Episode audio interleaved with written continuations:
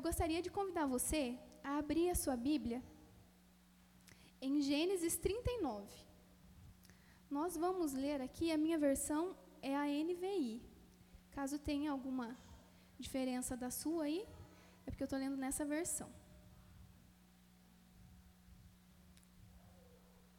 E hoje eu quero falar com vocês a respeito sobre triunfar sobre as tentações. Como é difícil e como as tentações elas vêm sobre a nossa vida, né? Vocês aqui já passaram por tentações?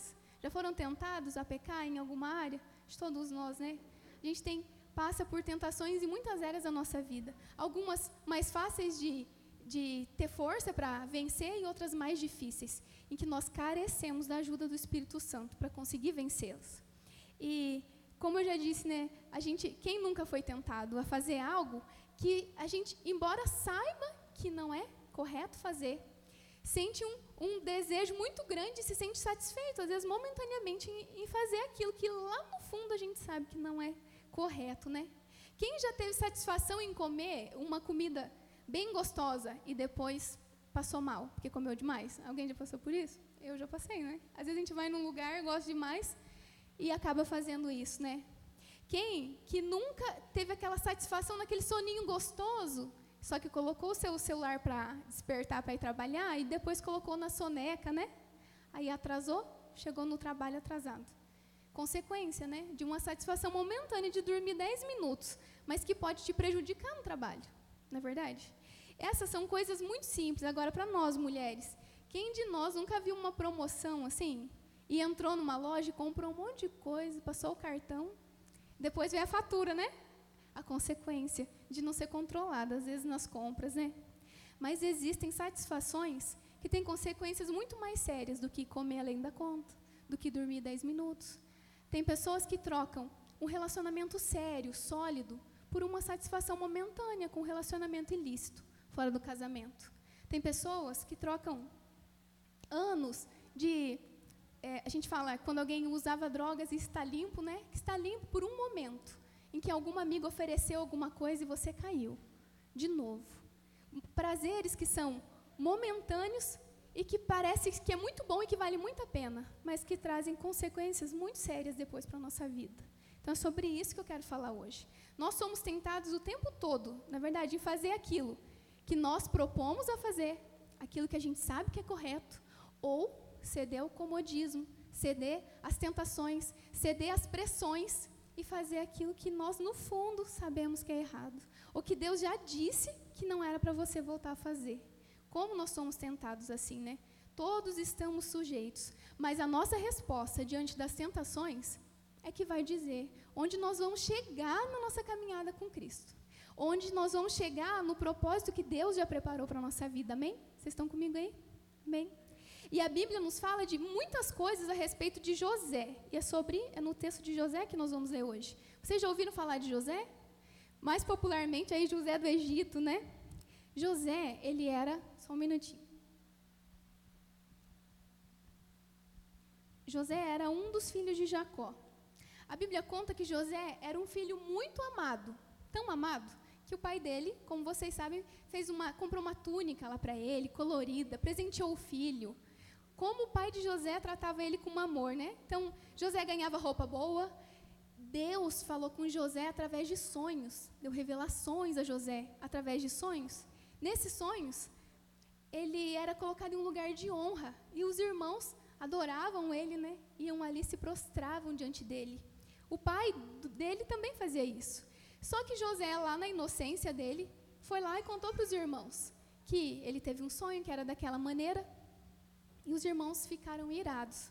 Quem de nós nunca ficou revoltado, às vezes, com o irmão de sentir que ele é meio tratado, meio mimadinho pelo pai e pela mãe, né? Mas os irmãos de José eram. A Bíblia fala muitas coisas sobre eles, sobre a conduta deles. Eles ficaram revoltados com José. Só que eles não ficaram só revoltados. Eles tramaram matar, depois eles voltaram atrás, depois colocaram José em um poço e no final eles venderam José como escravo. Ele foi vendido para o povo ismaelita e depois foi vendido para um oficial do Egito. E é aí que nós vamos chegar. Esse resumo todo é só para que você se situe no trecho que nós vamos falar sobre José. José recebeu uma promessa através dos sonhos, amém? é, a promessa era: os irmãos se curvariam, o pai dele também. Então guardem isso. Havia uma promessa. Mas no meio do caminho é que nós nos encontramos aqui em Gênesis 39. Todos abriram aí? Quem, quem não abriu pode acompanhar com a gente aqui. Então a Bíblia diz lá em Gênesis 39 que José havia sido levado para o Egito, onde o, o egípcio Potifar, oficial do faraó e capitão da guarda, comprou dos ismaelitas que tinham levado para lá. O Senhor estava com José, de modo que esse prosperou e passou a morar na casa do seu senhor egípcio. Quando este percebeu que o Senhor estava com ele e que fazia prosperar em tudo que realizava, agradou-se de José e tornou-o administrador de seus bens. Potifar deixou a seu cuidado a sua casa, lhe confiou tudo que possuía. Desde que deixou cuidando de sua casa todos os seus bens, o Senhor abençoou a casa do egípcio por causa de José. A bênção do Senhor estava sobre tudo que Potifar possuía, tanto em casa como no campo. Assim, deixou ele aos cuidados de José tudo o que tinha e não se preocupava com coisa alguma, exceto com sua própria comida. Então, eu quero orar com vocês mais uma vez. Senhor Deus amado, essa é a tua palavra. Senhor, nessa noite, nós louvamos a Ti, nós engrandecemos ao Teu nome, mas nós queremos mais, Senhor, nós queremos mais do Senhor.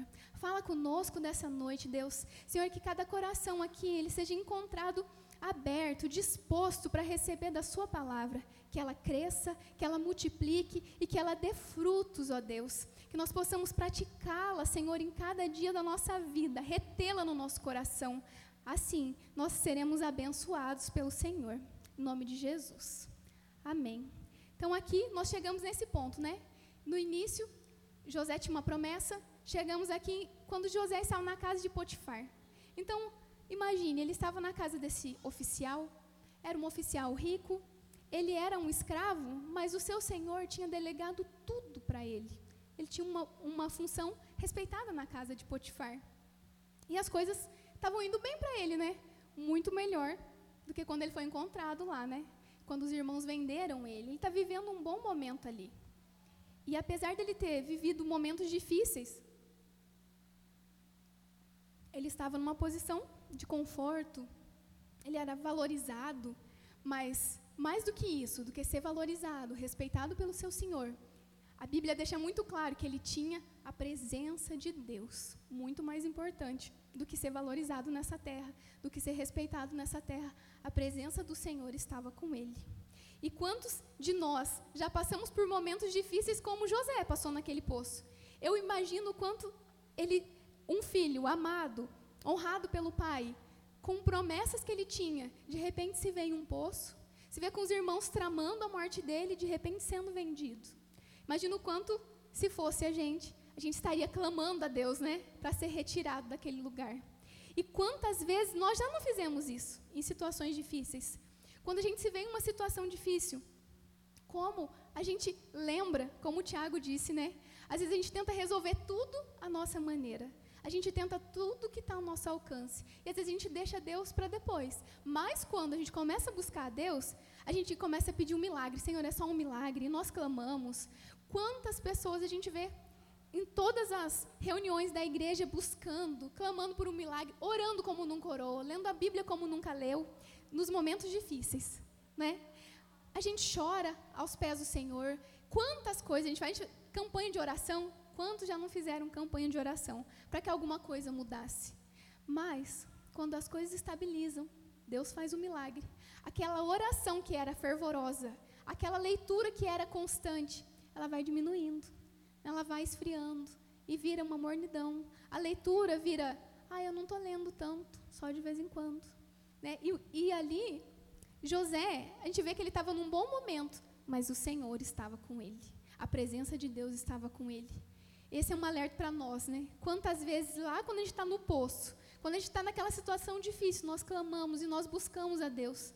Mas quando a situação parece que melhora, às vezes a gente dá aquela descansada, né? Acho que não precisa buscar tanto assim mais. Acho que não precisa orar tanto mais. Então, esse é um alerta, né? Quantas vezes a gente deixa de desejar a presença de Deus, como a gente desejava naqueles momentos difíceis, né? Eu me lembro quando passava com dificuldades no casamento, quando já contei várias vezes, né? Quando o Juliano me deixava em casa e eu ficava ali com o Isaac pequenininho, lembro quanto eu clamava e eu chorava mesmo pedindo para Deus um milagre. Só que eu também me lembro que um pouquinho depois, quando ele já estava liberto, quando as coisas estavam estabilizadas em casa, eu me lembro de estar na igreja e só estar, de não orar mais em casa, de não ler mais a Bíblia, simplesmente de fazer por um, uma religiosidade. Até que um dia, graças a Deus, o Senhor me encontrou novamente. Mas eu estava meio perdida, só que na igreja. Porque parece que a gente se acostuma, né? Com o tempo, a estabilidade, né? Às vezes a gente se acostuma com isso. E voltando lá para o texto, lá em Gênesis 39, 6, se você tiver com a Bíblia aberta, pode permanecer aberta.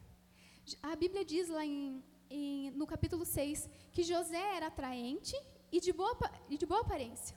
E depois de certo tempo, a mulher do seu senhor ela começou a cobiçá-lo e convidou: Venha, deite-se comigo. Mas ele se recusou e lhe disse: O meu senhor não se preocupa com coisa alguma de sua casa tudo que tem, ele deixou aos meus cuidados. Ninguém desta casa está acima de mim. Ele nada me negou, a não ser a senhora, porque é mulher dele. Como poderia eu, então, cometer algo tão perverso e pecar contra Deus? Assim, embora ela insistisse com José, dia após dia, ele se recusava a deitar-se com ela e evitava ficar perto dela. Então, como nós vimos ali, José ele tinha autoridade naquela casa. O seu Senhor colocou ele acima de tudo na casa. Só um detalhe é que ele não poderia tocar, que era na esposa dele. Era só na esposa. Isso nos remete a um texto que está lá em Gênesis. Alguém se lembra quando Deus ele disse para o homem: Você pode comer de todos os frutos, você vai dar nome à criação, você vai governar sobre elas, mas só uma árvore você não pode tocar só em um lugar que você não pode. E aí, Deus disse como a vontade, lá em Gênesis 3 diz: exceto da árvore do conhecimento do bem e do mal. Se você comer desse fruto, certamente morrerá.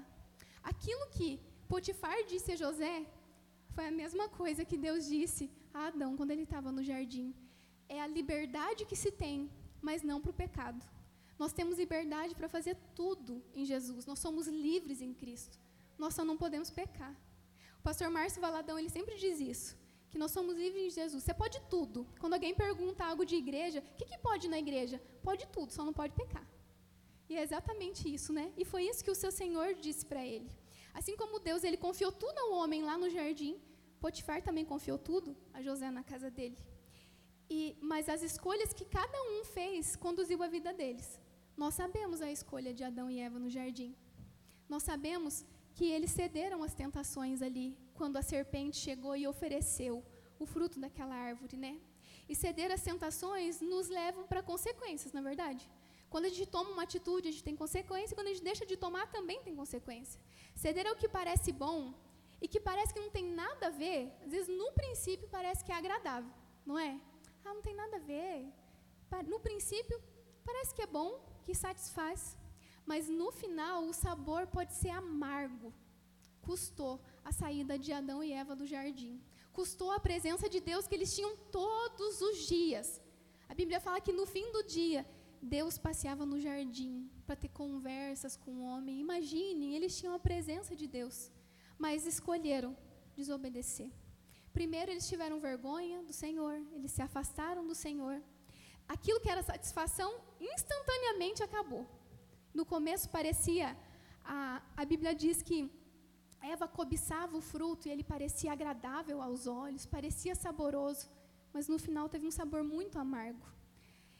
E José, por outro lado, ele permaneceu na presença de Deus. E quando a tentação surgiu, nós lemos ali, o que, que ele fez? Ele fugiu. Ele fugiu. Nós, quando a tentação surge na nossa vida, o que a gente precisa fazer não é brincar com a tentação, é fugir antes que ela nos pegue, porque realmente ela pega. Em algum momento, se você ficar brincando ali, vai acabar caindo. Ele fugiu. E o que mais me chamou a atenção no texto, que Deus falou muito comigo, é que a preocupação maior de José não era desagradar Potifar, não era ser preso, ele não pensava em nada disso. Era desonrar a Deus. Era muito maior do que o chefe dele fazer alguma coisa, né? Ele não queria desonrar o Senhor, por isso ele fugiu. E aí nós voltamos ali para o versículo 11. E no 11 diz que um dia ele entrou na casa para fazer suas tarefas e nenhum dos empregados ali se encontrava. Então ela o agarrou pelo manto e voltou a convidá-lo. Vamos, deite-se comigo. Mas ele fugiu da casa, deixando o manto na mão dela. Veja só, né? Imagine a situação de José. Com uma mulher ali, insistindo né, em ficar com ele. Fico pensando a situação dessa mulher. Uma mulher rica, porque esse oficial era rico. Uma mulher que provavelmente era uma mulher que se cuidava, uma mulher que se ajeitava ali porque tinha recurso. Se vestia bem, provavelmente, uma, tinha uma posição. Sabe o que José poderia ter feito? Ah, sou só um escravo mesmo. Nunca vou sair dessa situação aqui. Ninguém está vendo. É, de repente, eu posso até continuar aqui, governando a casa dele sem ele saber. José poderia ter feito isso. E se ele não tivesse na presença do Senhor, quem sabe ele não teria feito. O Senhor estava com ele. Ele podia ter pensado: o que, que eu vou perder? Tem nada a perder mesmo? Olha, eu tinha tudo antes. Eu tinha uma túnica bonita que me arrancaram, eu tinha um pai que me amava, eu fui rejeitado pelos meus irmãos, eu fui jogado em um poço, eu virei um escravo. O que, que eu tenho para perder? Eu não tenho nada. Mas ele tinha uma promessa, vocês se lembram disso? José tinha uma promessa. Deus estava com ele. Sabe que antes de pecar, nós somos tentados. Nós somos tentados. A gente primeiro é tentado na mente. Quem já foi tentado? Primeiro começa na mente. Você bate o olho. E de repente você olha de novo. E quando você olha de novo é que está o problema. Nós não podemos impedir que a gente olhe alguma coisa pela primeira vez. Mas a gente pode controlar com domínio próprio e ajuda do Espírito Santo o não olhar de novo, o não cobiçar de novo, o não insistir alimentando aquilo no nosso pensamento. E depois que, que nós vemos aquilo e nós voltamos a olhar, a tentação começa a ruminar dentro de nós. E o problema está aí, porque começa nos pensamentos. E aí fica, como a serpente disse para Eva: não dá nada, ninguém está vendo, não, isso não tem problema nenhum, todo mundo faz. Qual é o problema de você fazer? É isso que acontece, né? Ou a tentação de quando a gente quer ser preguiçoso, né? Depois eu faço. Ah, vou dormir mais um pouco. Ah, depois eu dou conta. E é isso que vem. Isso tudo são pensamentos que não provêm do Senhor.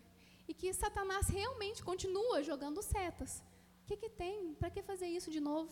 Para que repetir? Para que insistir fazendo o que é certo? Ninguém faz. Tentação faz isso. É para quê? Se você hoje se sente tentado a pecar, às vezes está aqui está pensando, nossa, essa semana tantas coisas aconteceram, ainda estou com isso na cabeça. Uma forma de vencer as tentações é confessar para alguém, antes que vire um pecado.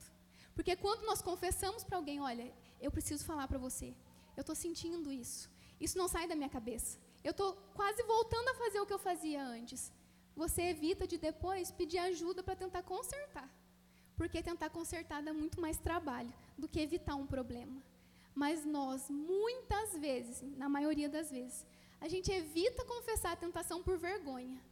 Tem vergonha de expor o que tem no nosso coração. Mas quando a situação fica ruim, aí a gente procura ajuda, não é verdade? Eu já fiz isso, quem que nunca fez isso? Mas é tempo de pensar mais e, e procurar ajuda antes que fique pior. Eu vejo, vejam na vida de Davi, quando Davi viu aquela mulher lá que era casada, e ele para e ele fica cobiçando aquela Batseba naquela situação. Se Davi tivesse voltado para onde ele estava, ele não teria pecado com a mulher. Ele não teria colocado o marido dela na linha de frente para morrer na guerra. E mais que isso, ele não teria colhido o peso disso. A Bíblia diz que o filho que ele teve com ela morreu, que Davi sofreu e orou e vestiu pano de saco, e ele se debruçou orando para que o milagre acontecesse, mas não aconteceu. O peso, a tragédia, depois ela veio. O sabor amargo de, de não resistir à tentação, ele vai chegar. E nós, como os líderes, a gente recebe tantas pessoas que a gente está conversando, chama para uma conversa, percebe que tem alguma coisa, está meio diferente assim. A pessoa diz: Não, está tudo bem. Mas aí depois acontece alguma coisa que a gente está percebendo que está, que não foi confessado o pecado chega, passa da tentação. E aí as coisas ficam bem mais difíceis de resolver, né? A gente sabe como é depois que, que acontece, né? Então, confesse aquilo. Se você tem vergonha de confessar para alguém, às vezes alguém daqui da igreja, mas tem alguém que é uma pessoa de Deus, alguém que é sério e abre o seu coração para alguém que, que possa guardar isso para você, mas também confesse para o Senhor antes de deixar com que a coisa aconteça, né? Tem lutas que só Deus pode nos ajudar a resolver. A gente precisa mesmo falar assim, Senhor, eu sou assim, eu quero mudar, eu não quero mais cair nisso de novo. Mas a gente precisa realmente rasgar nosso coração para o Senhor, para que o pecado não venha e não se repita mais vezes na nossa vida. Sabe, José ele foi forte diante daquela mulher que o tentava com tanta insistência, porque ele não queria desonrar a Deus. E muitas vezes a gente esquece que o nosso compromisso maior é com o Senhor. Nosso compromisso, quem é casado tem compromisso com a esposa, com o marido.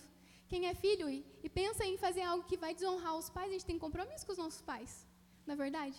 Mas maior que tudo isso é o nosso compromisso com o Senhor. José, o pai de José, ele nem sabia onde estava mais. Os irmãos dele tinham deixado ele lá, vendido ele, mas ele permaneceu fiel. José não ficou dando desculpas. Falou assim: "Ah, minha vida já está assim, então agora eu vou vou cair com tudo mesmo. Não devo mais nada para ninguém". Mas ele tinha uma promessa. Ele permaneceu na presença de Deus. Sabe o que Deus pensa a respeito disso? O que Deus pensa a respeito daqueles tropeços que a gente dá, é o que a gente tem que se importar. Não é se eu vou entristecer, como eu disse outras pessoas, mas com que cara que eu apareço diante do Senhor? É aí que está.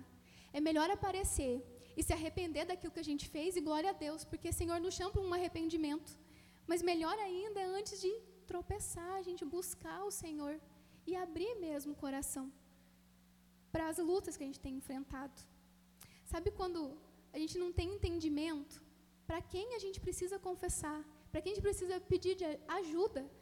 Antes que as coisas piorem, a gente corre o risco de viver aquilo que Jesus tinha tanto batia em cima. Vocês lembram que Jesus ele ele confrontava os fariseus naquilo que parecia ser uma coisa, mas quando estava escondido era outra.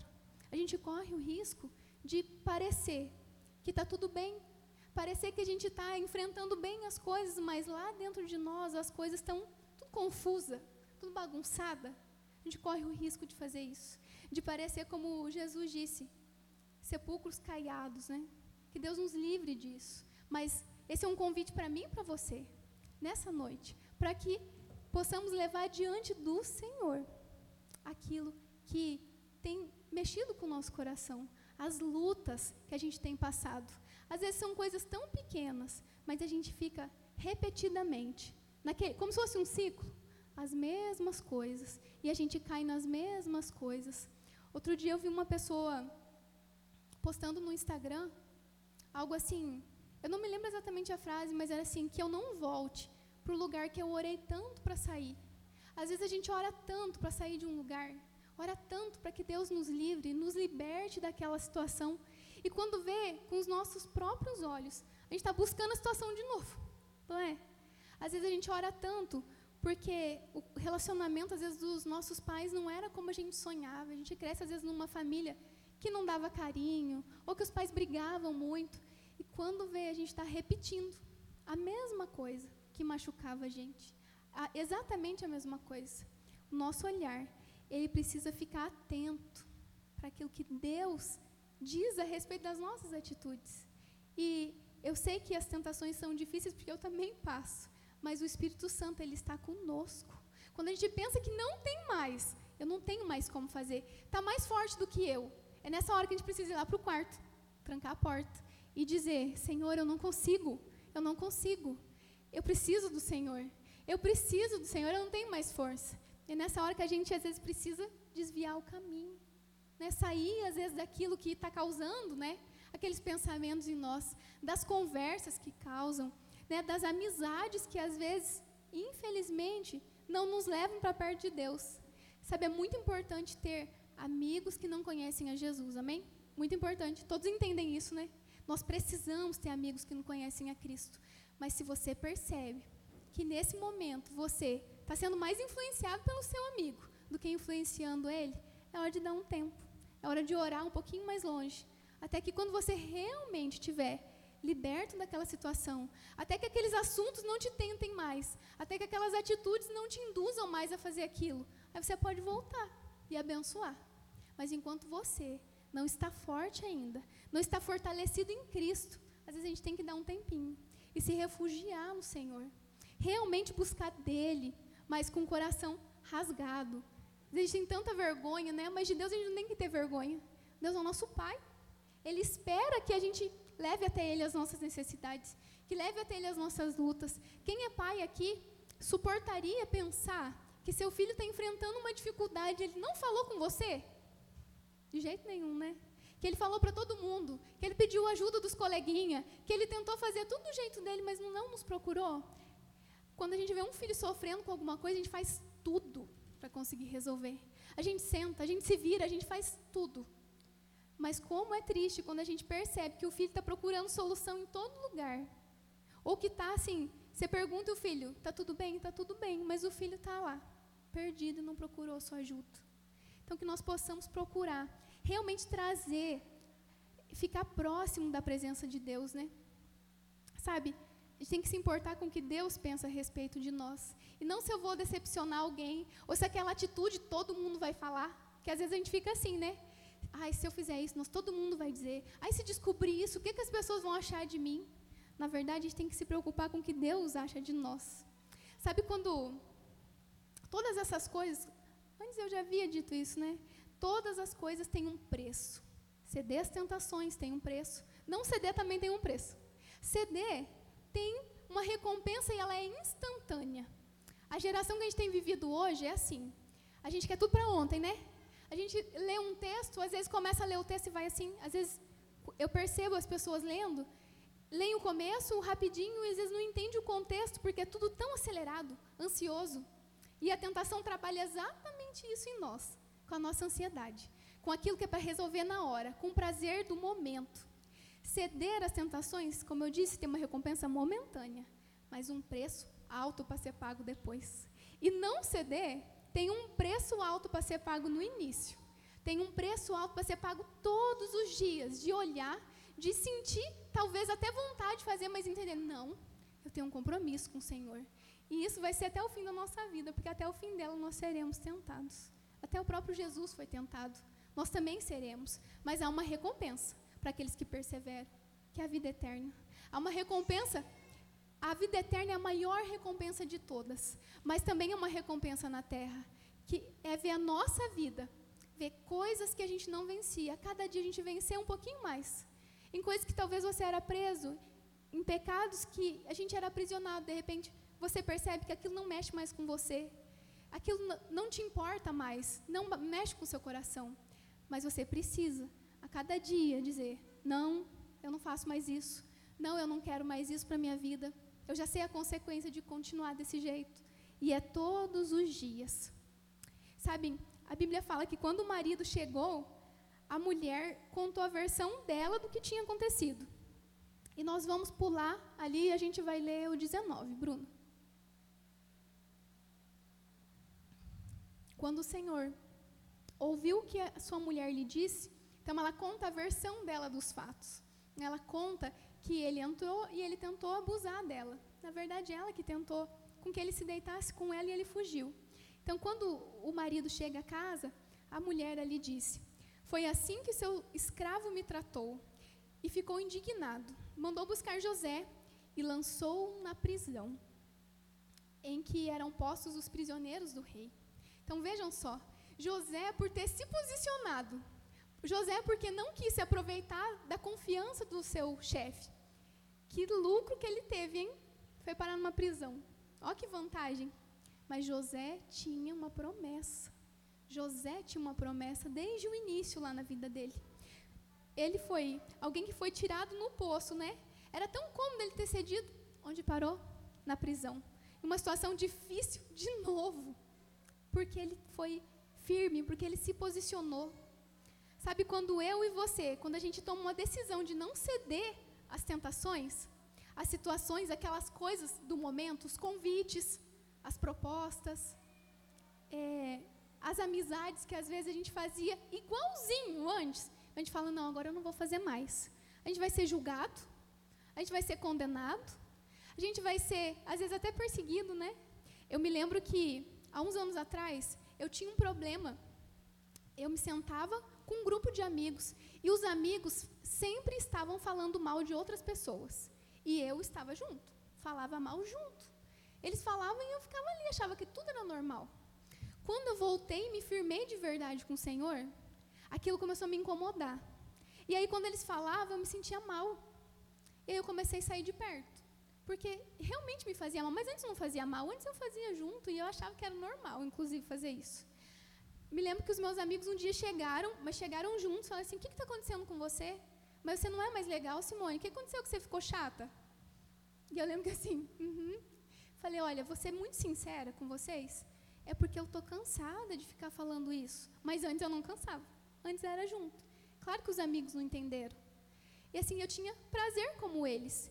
E o que aconteceu? Depois disso, ficou um clima ruim, com certeza, sempre vai ficar quando a gente se posiciona e não quer fazer mais. Só que depois os meus amigos continuaram a falar mal entre eles, mas quando eu chegava perto acabava o assunto. Porque realmente eles entenderam. Mas antes eu tive que me indispor. Eu passei de chata mesmo, de sem graça, perdeu mais, não conta mais piada com a gente. E às vezes é isso que a gente vai enfrentar. A gente vai ser julgado quando a gente vai quando a gente diz não, né? Às vezes, né, quando está todo mundo ali indo para uma direção e você ia também naquela direção, só que você fala, quer saber, eu encontrei Jesus, quero ser parecido com Ele e eu não vou mais andar nessa direção. E as pessoas que andavam com você vão dizer, o que está acontecendo com você? Que você fazia isso. E a gente vai ter que ser firme, como José foi. Não é cômodo. A vida com Jesus não é uma vida cômoda, não é confortável, porque Jesus ele não anda no padrão do mundo. Andar com Jesus é andar na contramão do mundo. Porque às vezes o Espírito Santo ele já até falou com a gente coisas, né? E a gente continua seguindo, mesmo Deus falando, não faz mais isso. Isso não é mais para você. Olha só, às vezes a gente senta num lugar e fala isso não é mais para, mas eu continuo às vezes para não me indispor. Andar com Jesus é realmente completamente na contramão do mundo. Ó, no reino, a gente perde para ganhar, a gente morre para viver. Quando alguém nos ofende, a gente dá outra face. Com Jesus é assim. Agora no mundo é assim a gente ganha a qualquer preço, né? Quando alguém nos fere, a gente fere ele também. Quando alguém fala alguma coisa, a gente fala mais ainda, não é verdade? Mas não é assim que Jesus nos ensinou a fazer. E se nós queremos andar com Ele, parecer com Ele, a gente precisa fazer isso. A gente precisa se indispor naquilo que Deus te falou para fazer, se posicionar. Foi assim que Cristo nos ensinou. Sabe, a maior luta hoje, a maior luta que uma família enfrenta é não ceder aquilo que a mídia prega para a nossa casa, não é verdade? Quem tem família sabe.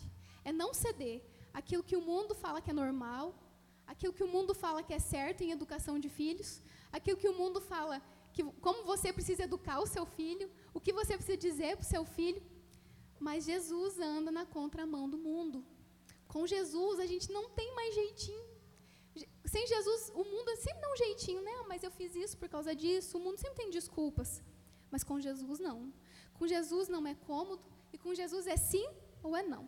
Ou a gente busca viver e não ceder às tentações, ou a gente faz aquilo que as pessoas nos propõem para a gente ser politicamente correto, né, fazer parte de todas as rodas. Com Jesus a gente não faz parte de todas as rodas. A gente faz só para abençoar, mas não para e um dia a gente louva a Deus e no outro dia a gente fala mal do outro. E um dia a gente faz isso, no outro dia a gente faz aquilo. Com Jesus não é assim. É sim ou não. E, e tem um preço fazer isso, né? Eu caminho já para o final aqui e eu vou ler o versículo 20. José ficou na prisão, mas o Senhor estava com ele e o tratou com bondade, concedendo-lhe a simpatia do carcereiro. Por isso, o carcereiro encarregou José de todos os que estavam na prisão, e ele se tornou responsável por tudo o que sucedia. O carcereiro não se preocupava com nada do que estava a cargo de José, porque o Senhor estava com José. Ele concedia bom êxito em tudo o que realizava. A obediência de José colocou José numa prisão. Isso não foi nada benéfico, né? Mas o Senhor queria manifestar a grandeza dele ali na prisão. Mesmo em um momento tão difícil, o Senhor usou José ali para revelar sonhos, conduziu e cuidava das coisas ali para o carcereiro. Havia uma promessa. Ele estava na prisão, ele estava passando por um momento difícil. Às vezes, como qualquer um de nós hoje pode estar passando aqui, sendo tentado, sendo provado, passando por dificuldades, mas Deus tem uma promessa para mim e para você, amém? Você crê nisso, que Deus tem uma promessa? Deus estava com ele, e mesmo num lugar tão difícil, ele prosperou. Mesmo preso, voltar àquela situação, ele permaneceu fiel onde ele estava. Tudo prosperou porque Deus estava com ele. E, e a honra que Deus, né, que José deu a Deus, fez com que ele vivesse todas as promessas que Deus fez para ele. Todas as promessas. Desde que ele era lá só um menino, e que Deus disse que ele estaria naquela posição, que os irmãos iriam até ele, se curvariam a ele e o pai. Deus cumpriu. Da mesma maneira, o Senhor Jesus disse que ele triunfou sobre o pecado, para que eu e você tivéssemos poder pelo Espírito Santo, para que nós vencêssemos também os pecados, para que nós fôssemos vitoriosos nas tentações. Né, o Senhor não nos fez covardes e nem fracos, porque o Espírito Santo que habita em nós é que nos faz fortes.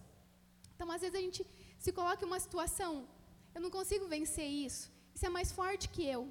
É mais forte que nós mesmos, mas não é mais forte do que Jesus. Amém?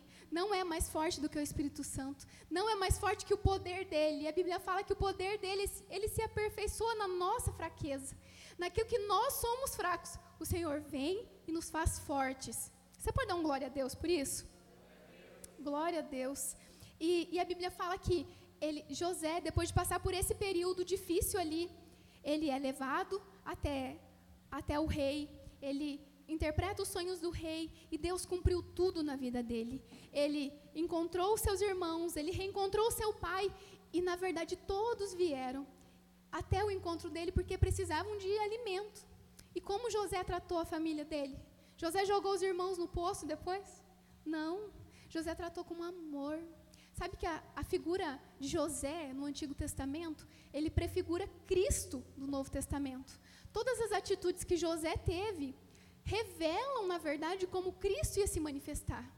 José, como Jesus, ele foi perseguido pelos irmãos. Jesus foi perseguido pelos judeus. José foi jogado em um poço, foi humilhado, e Jesus também foi humilhado.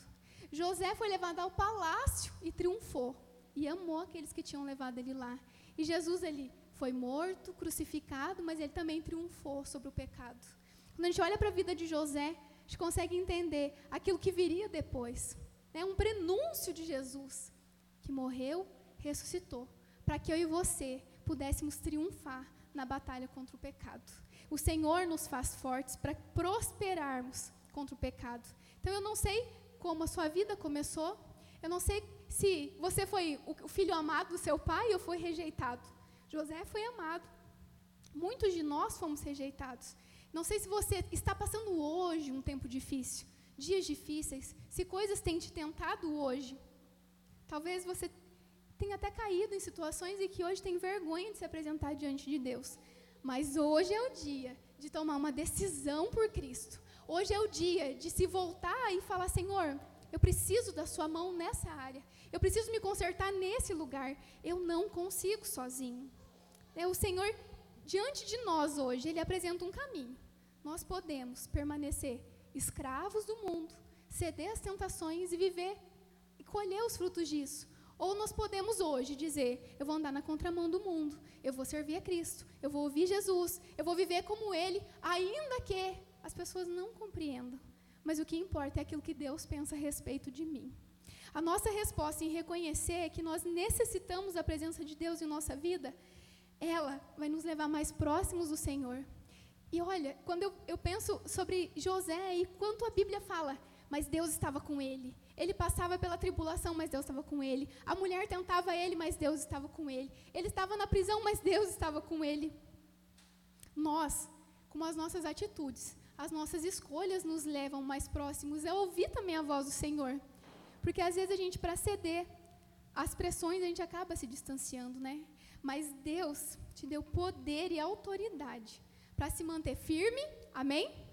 Resistir às tentações pelo poder do Espírito Santo. E agora, Cristo em nós nos faz livres e o pecado não pode mais nos aprisionar. Você toma posse dessa palavra? eu gostaria de chamar o Ministério de Louvor aqui na frente. E, para concluir, nós temos o Espírito Santo conosco. E eu tenho certeza que, naqueles momentos em que você se sente tentado a fazer algo, assim como eu, uma luzinha acende em nós e diz: será mesmo que você deve fazer? Será mesmo que isso vai ser benéfico para você? Mas muitas vezes nós temos ignorado essa voz, que é a voz do Espírito Santo, dizendo: não faça isso.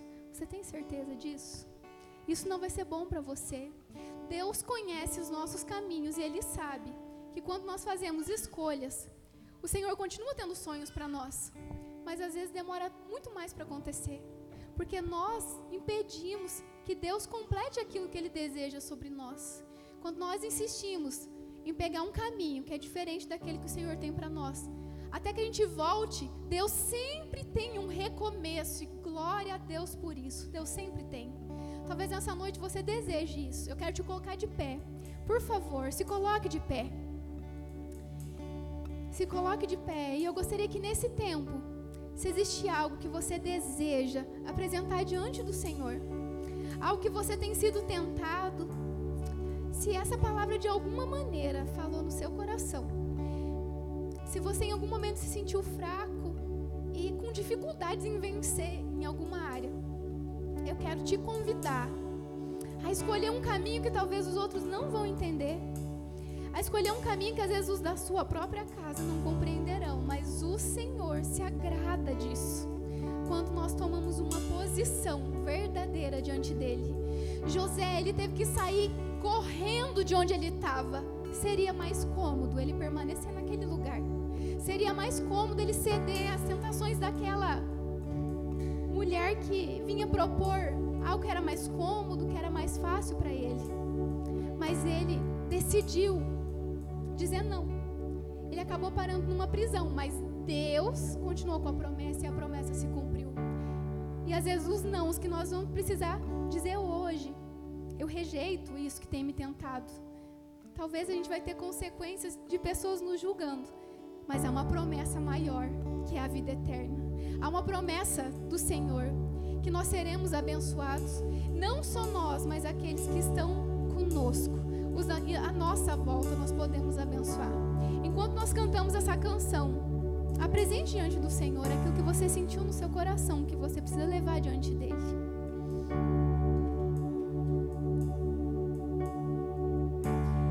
Vem me visitar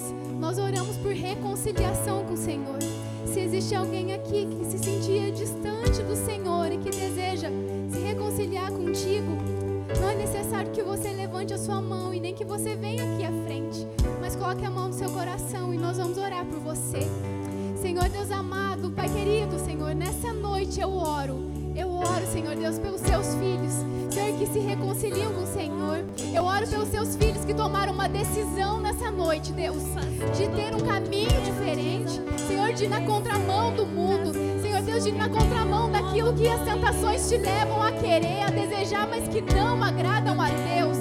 Nessa noite eu oro, Deus, para que sejamos revestidos do Teu Espírito Santo, Senhor, para que nós possamos mesmo, Deus, viver algo novo no Senhor.